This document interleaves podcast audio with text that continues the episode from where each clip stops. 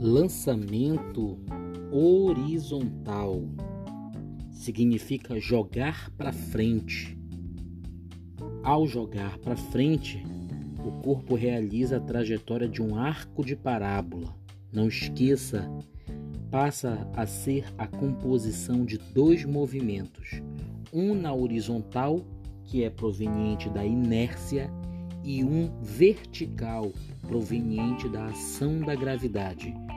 Portanto, são dois movimentos que ocorrem ao mesmo tempo.